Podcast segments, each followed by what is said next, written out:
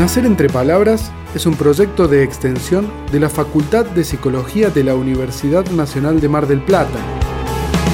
Los caminos están hechos de palabras, las apuestas se jugaron con palabras, los derechos se ganaron con palabras, yo solo escucho tus palabras, que la furia no nos deje sin palabras, yo no puedo que midamos las palabras, la justicia se maneja con palabras, ¿de qué están hechas tus palabras?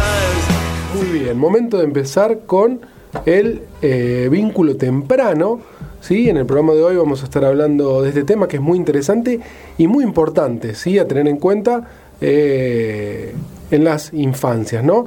Para eso la tenemos en línea a Mirta Sánchez. Eh, forma parte del proyecto Nacer Entre Palabras, estuvo en el estudio los últimos dos programas acompañándonos, hoy también nos va a acompañar, pero vía telefónica. Mirta, ¿nos escuchás bien?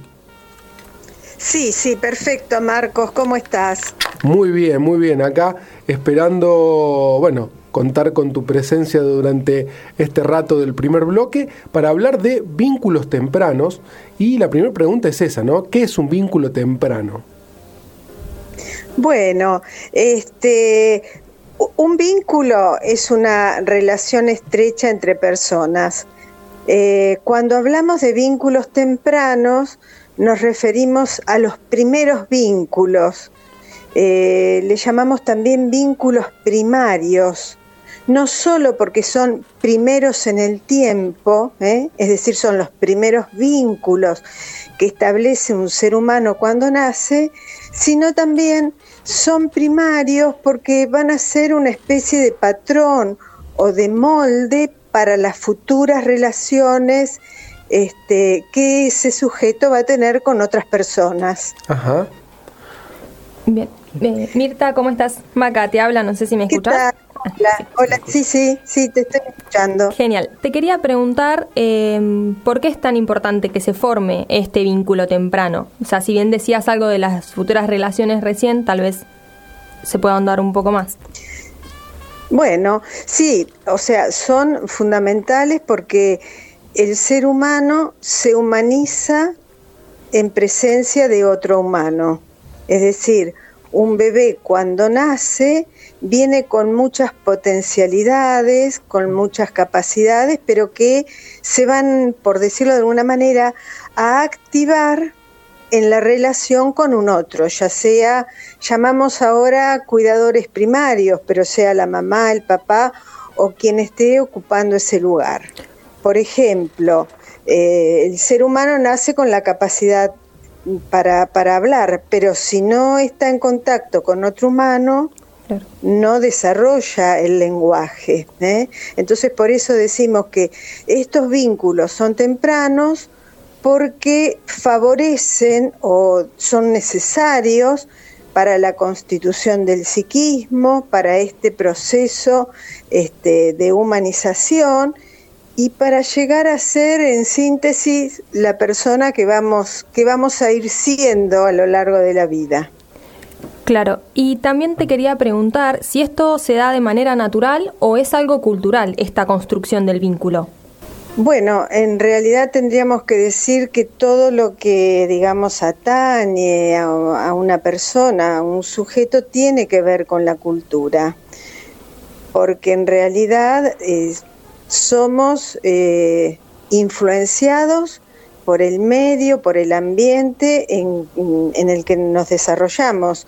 Eh, cada grupo humano va este, elaborando maneras de, eh, de, ser mamá, de ser papá, formas de crianza. Entonces, este, realmente somos somos productores y somos producidos por la cultura. Y esta pregunta viene bien también para hacer referencia a algo que este, era, estaba como muy de moda en algún momento y era el tema del instinto materno.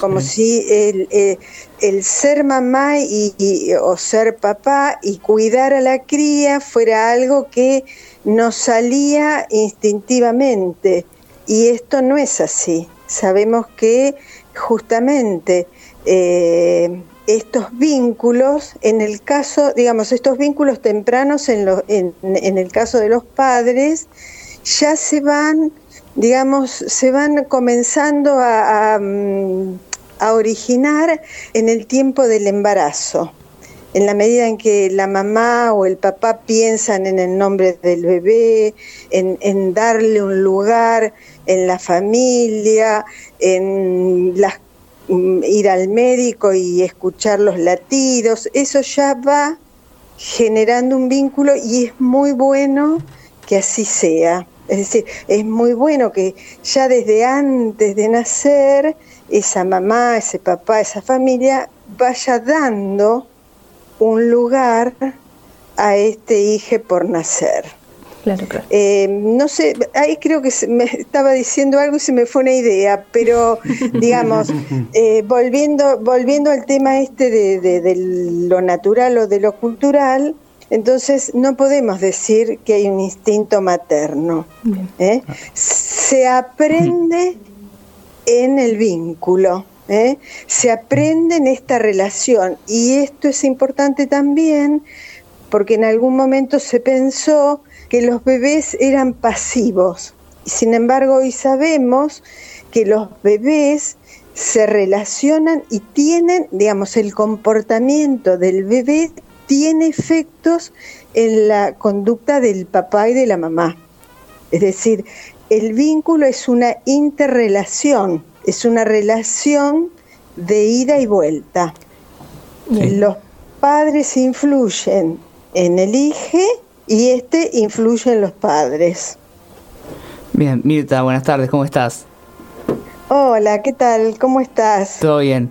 Estamos hablando un poco, como bien decís, del vínculo, que es una construcción, que es algo interrelacionado. Y respecto a eso, quería preguntarte qué situaciones pueden afectar a la construcción de este vínculo, ya sea para reforzar el vínculo o tal vez en detrimento del mismo. Bueno, este, bueno, eh, hay varias situaciones, ¿no? Este, eh, por ejemplo, eh, a veces hay, hay mamás que, este, que se angustian mucho frente a reacciones que tiene el bebé. Un bebé que llora mucho ¿eh? de repente genera en los papás este, una situación de tensión. ¿eh? Pensemos en la mamá que lo toma al bebé en brazos y a lo mejor esa misma angustia, esa misma tensión hace que lo apriete demasiado y el bebé en lugar de calmarse llora más. Entonces, a veces hay situaciones que afectan el vínculo que tiene que ver con cuestiones del bebé o un bebé que nace con alguna patología, que pasa a ser algo como inesperado para, para esa mamá o ese papá y puede generar este, situaciones de angustia. Otras situaciones pueden ser, eh, por ejemplo, eh, lo que conocemos como la depresión posparto, alguna mamá que eh, no esté suficientemente sostenida por el grupo familiar, que no tenga un suficiente acompañamiento y se vea abrumada por la crianza de este bebé y no pueda hacerse cargo y a lo mejor tenga eh, una depresión. ¿eh? Estas serían como situaciones que no son de lo más comunes, ocurren pero no son de las más comunes. Pero podríamos decir que en general em, siempre hablamos de un ambiente facilitador, es decir, la mamá va a sostener al, al, bebé, pero también ella precisa del sostén de la familia, del papá, es decir, que haya un ambiente ¿eh? que facilite la crianza. Claro.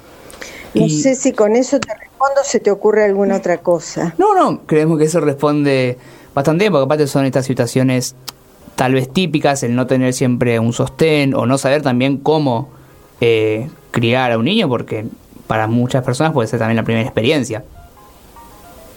Sí, y mm, había, bueno, este mm, Winnicott, que fue un psicoanalista, pero primero fue un, un pediatra, trabajó muchísimos años como pediatra y después se dedicó al psicoanálisis y él lo que veía en las consultas era que muchas de las consultas que hacían por, por un bebé, por, por, un niño muy pequeño, eh, muchas veces se, se aliviaban y se solucionaban simplemente bajando la ansiedad y la angustia de los padres. Es decir, cuando este, frente a una situación los padres podrían aliviarse, por ejemplo, no, lo está haciendo bien, esto que le está pasando a su bebé es una cosa que le pasa a todos, va a ver que esto se le va a pasar, eh, quédese tranquila. Cuando bajaba la ansiedad, en la mayoría de los casos había efectos en el comportamiento del niño y este no precisaba ni medicación ni ninguna otra cosa.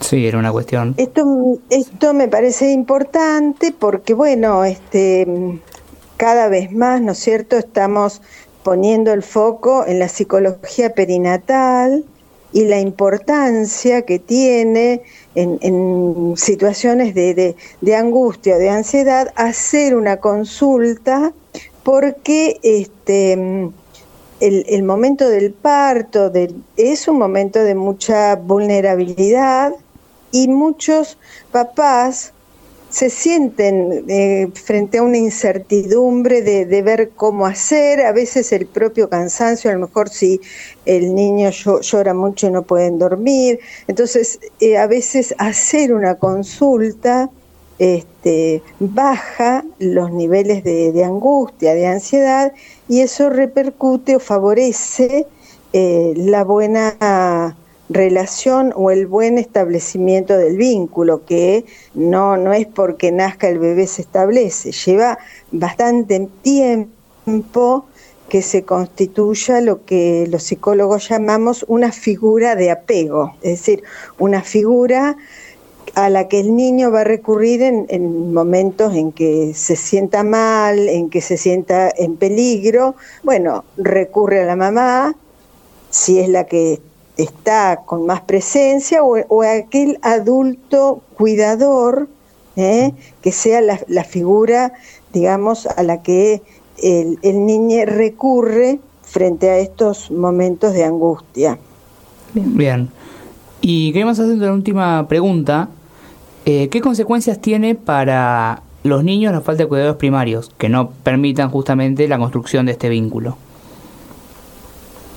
No te, no te entendí. ¿Qué consecuencias ah, tiene para... ¿Qué consecuencias tiene para eh, los niños que no que tienen una carencia de cuidadores primarios, que no le permitan construir este ah. vínculo?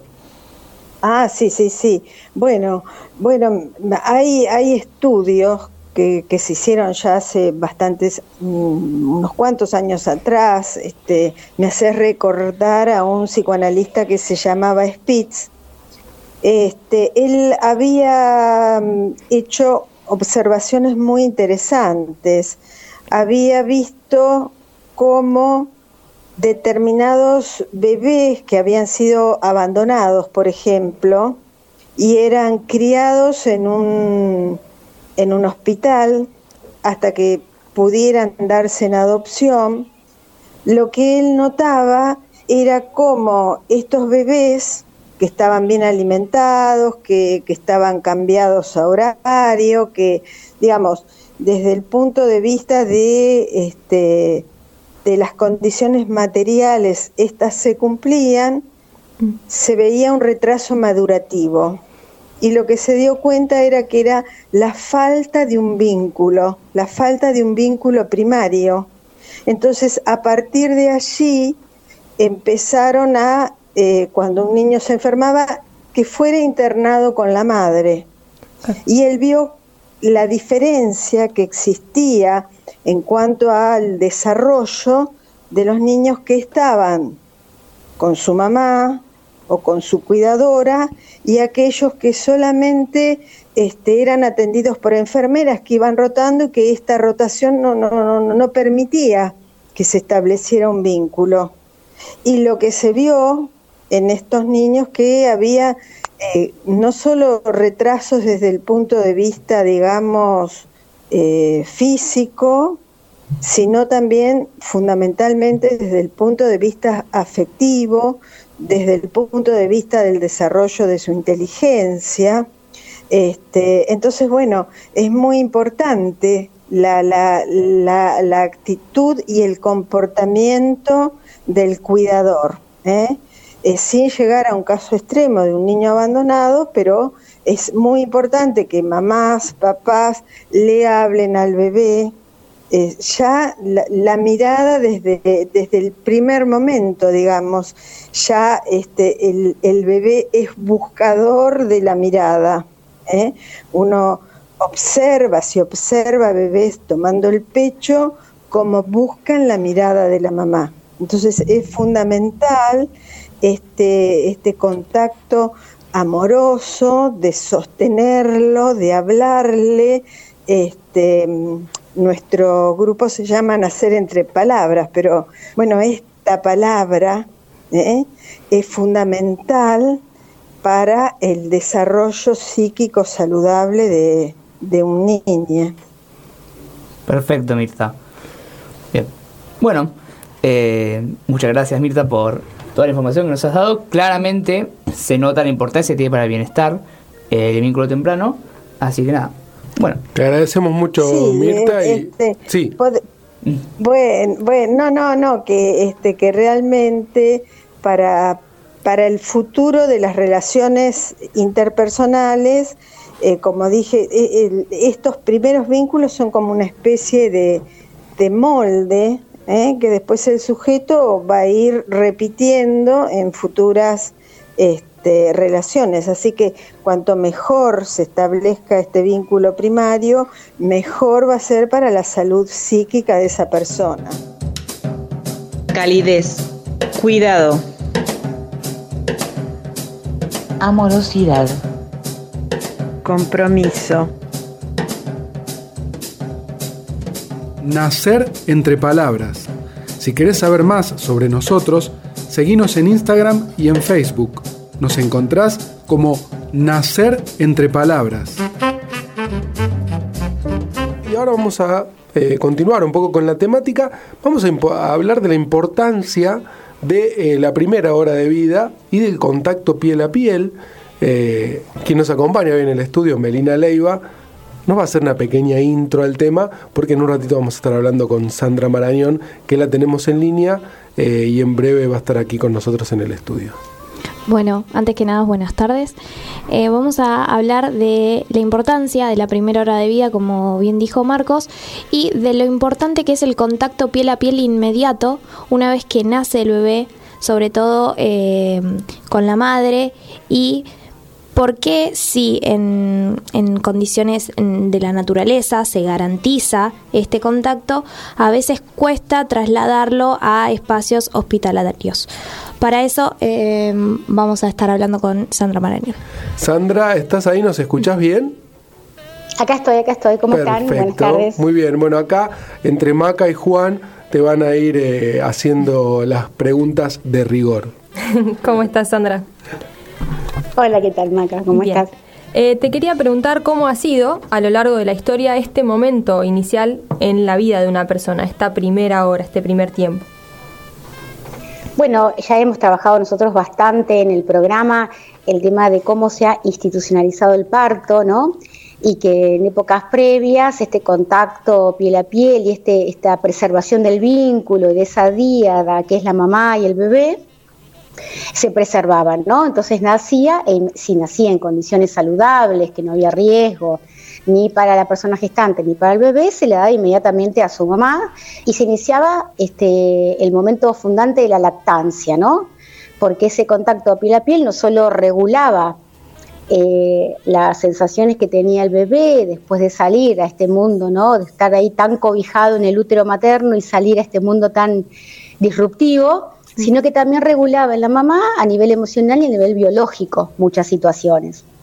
Luego, cuando empiezan a haber circunstancias de, que ameritaban que se preserve la vida de la mamá o la vida del bebé, se empieza a institucionalizar el parto. Y este momento vital de unión, ¿no? de preservar esa unión que durante 40 semanas sostiene la madre y el bebé, empieza a interrumpirse, ¿no? Y se interviene medicalizando este momento con diferentes intervenciones que pueden realizarse sobre eh, el cuerpo de la mamá, ¿no? Con el bebé sobre el pecho de la mamá.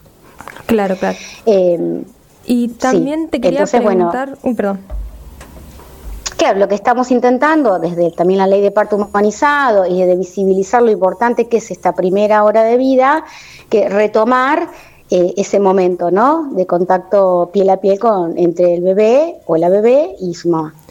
Claro, y quería preguntarte, que bien ya habías mencionado igual un par, ¿cuáles eran los beneficios de mantener este contacto piel a piel que, bueno, de repente ha sido institucionalizado, ¿no? Claro, son muchos, ¿no? Pero en esta transición de esta vida fetal, donde hay, eh, hay todo una defensa ¿no? de los ruidos, los estímulos, de la luz para este bebé, a la vida neonatal, cuando sale del útero de su mamá, bueno, hay que regular algunas situaciones como la respiración, la estabilidad respiratoria, la temperatura, la glucemia y el contacto piel a piel hace que eso se regule, al igual que el llanto. Cuando el bebé, vieron que nace y lo primero que hace es llorar, ¿no? Bueno, este, no solamente que expande sus pulmones en ese intercambio, ¿no? De diferentes gases que se produce, el oxígeno, bueno, haber estado en un ambiente cerrado, a salir a un ambiente externo, eh, también significa un momento estresor. El, nacimiento es traumático, ¿no? Entonces, si alguien puede sostener, alojar, cobijar y abrazar a ese bebé, el estrés es menor con lo que implica vivir una situación de estrés para un bebé en el primer momento de vida, ¿no? También otra de, de los beneficios que promueve el contacto piel a piel, más conocido como COPAP, es que las mujeres que o las personas gestantes que sostienen a sus hijos en ese tiempo desarrollan conductas eh, desarrollan la función materna con mayor facilidad, digamos, ¿no? Porque eh, desarrollan una confianza en sí mismas mayor y además eh, promueven el inicio de la lactancia y amamantan por más tiempo.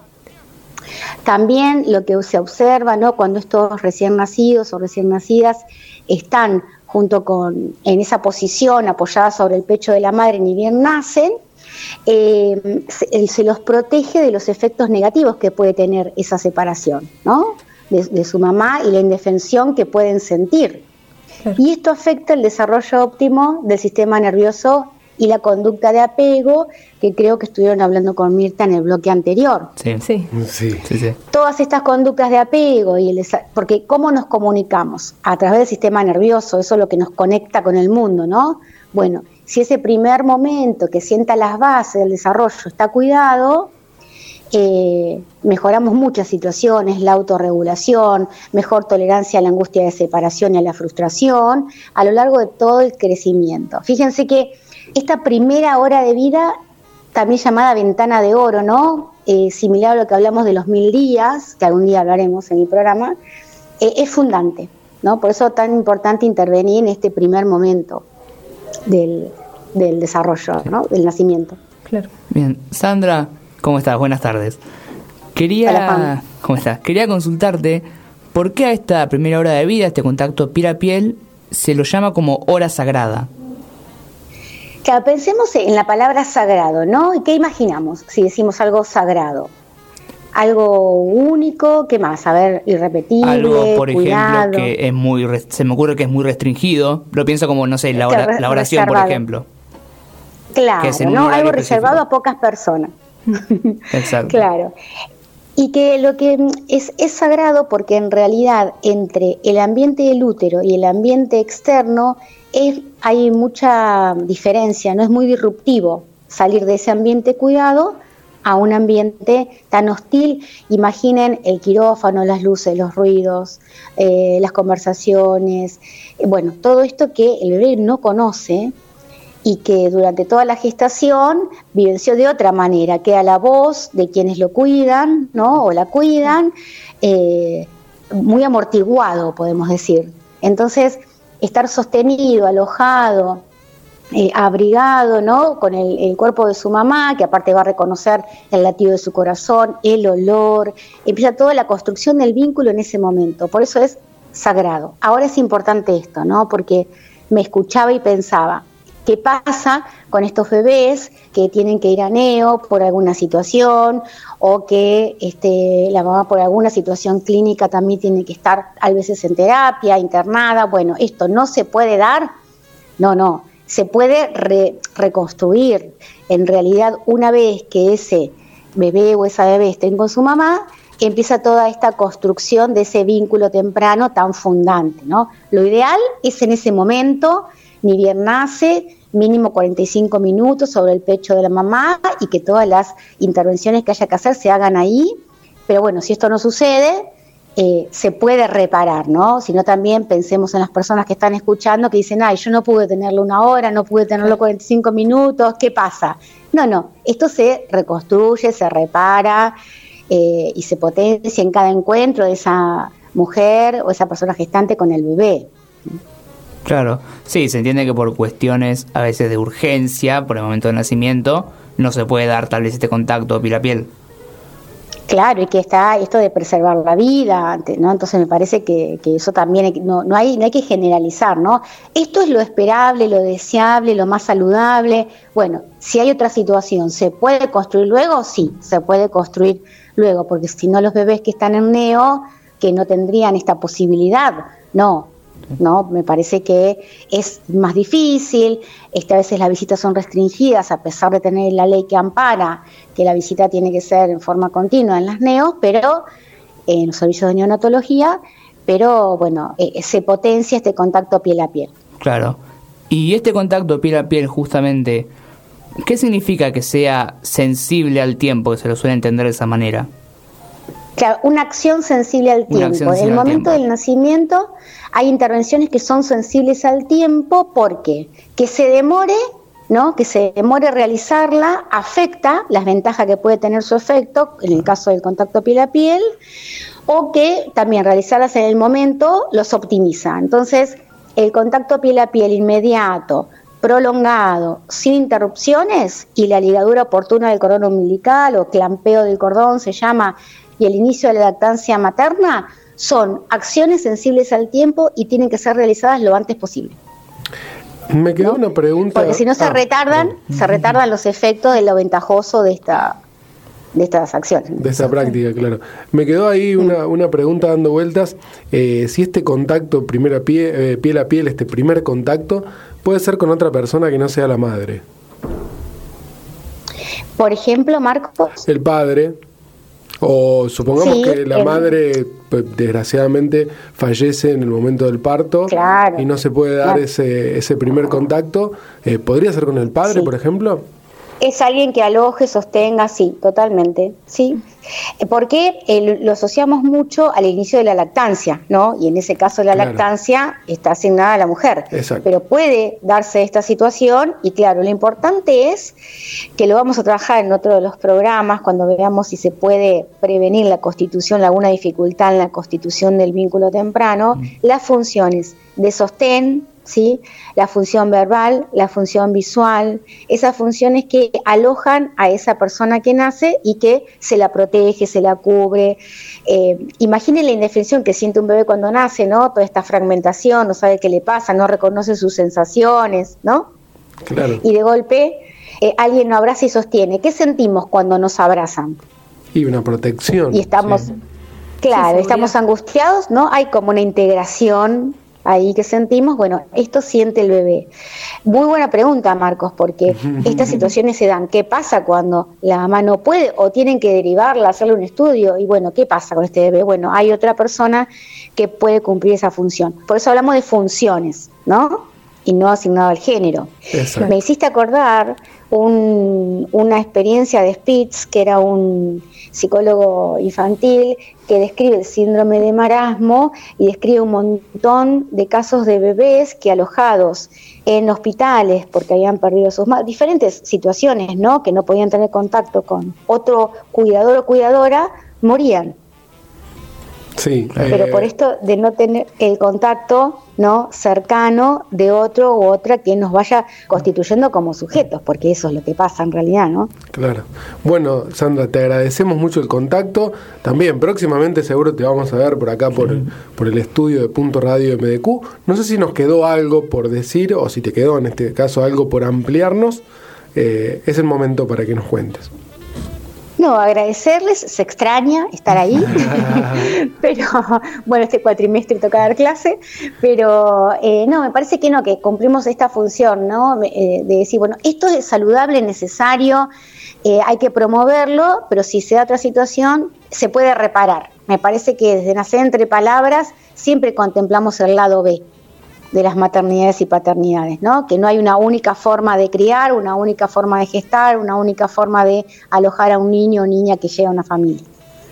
Muy bien, bueno, muy buen mensaje para cerrar. Nosotros ahora igual nos vamos a quedar repasando un poquito más de alguna info eh, de, de data que, que trajimos, pero bueno, eh, te liberamos Sandra y te agradecemos el contacto. Será hasta una próxima comunicación o hasta que estés aquí en el piso. Bueno, saludos, eh, gracias. Nos Gracias, vemos. Sandra. Bueno, hay, hay algunas eh, organizaciones, academias, etcétera, que eh, apoyan el COPAP inmediato, prolongado e ininterrumpido durante el nacimiento y consideran que eh, desarrollar una estrategia de cuidado basada en reforzar el apego entre la madre y su recién nacido es un cuidado estándar. Sí. Vamos a profundizar sobre eso, ¿verdad? ¿no? Sí, Sí, totalmente. Si el estado de salud de la mamá y del bebé lo permite, inmediatamente, como nos decía Sandra, tras el parto, estos bebés deberían ser colocados tanto en el abdomen como en el pecho de esa mamá y ser mantenidos así, en un contacto súper íntimo de piel a piel, más o menos por el tiempo de una hora, esta hora sagrada de la que se hablaba, eh, sin ninguna interrupción. Sí, y también eh, la importancia de la, de la formación, más que nada en esta hora que realmente es crítica, como bien dijo Sandra, es fundante, eh, que tanto los profesionales de enfermería como los pediatras sepan valorar al recién nacido en lo que es una cuna de reanimación y aprender a valorar este recién nacido sano sobre el pecho materno y determinar en toda esa situación lo que es la puntuación del puntaje APCAR, que nos habla del bienestar al momento de nacer de- del niño. Pero aclarando que no debe separarlo, sino que debe hacerse todo eso siempre manteniendo la unión entre eh, la madre y el recién nacido. Aclarar que hablábamos al principio de que diversas organizaciones y academias sostenían esto. Eh, las diversas son dentro de, de ellas la Organización Mundial de la Salud como el ente más importante, digamos, eh, a nivel mundial, eh, que sostienen esta práctica de contacto piel a piel eh, durante la primera hora de vida. Sí, totalmente. Y también, bueno, como venía hablando Meli cuando hizo la introducción a, a lo que fue la nota con Sandra y demás, eh, en los mamíferos en general este hábitat que nos garantiza la supervivencia les, es el cuerpo de la mamá, donde, bueno, se desarrolla la gestación, bien decía Sandra que es donde estamos más protegidos, cuidados, donde no tenemos todas estas intervenciones de ruidos, luces y demás. Y bueno, todo, todo esto, este hábitat de cuidado tras el nacimiento sigue siendo igual el cuerpo de la mamá o de, de quien eh, efectúe o escute esa función, porque también era como una de las preguntas que, que habían salido. Aquel que le dé este sostén, que le dé protección, calidez, nutrición y todo lo que son las condiciones óptimas para la oxigenación y bueno y posible desarrollo. Empatía. Compromiso. Aprendizaje. Amor. Nacer entre palabras. Si querés saber más sobre nosotros, seguinos en Instagram y en Facebook. Nos encontrás como Nacer entre palabras.